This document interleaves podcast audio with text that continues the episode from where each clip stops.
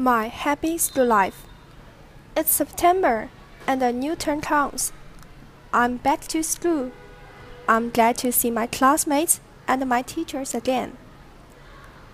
My home is not far away from my school, which is 100 meters away.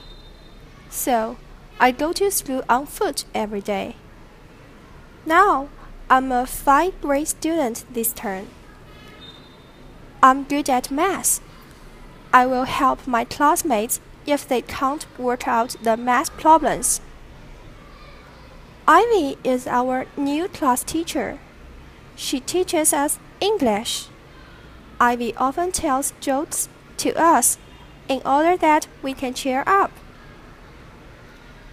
There is a big playground in our school. We usually play football, baseball, and basketball on it. There is a lab building beside the playground. We can have a lot of interesting classes in it.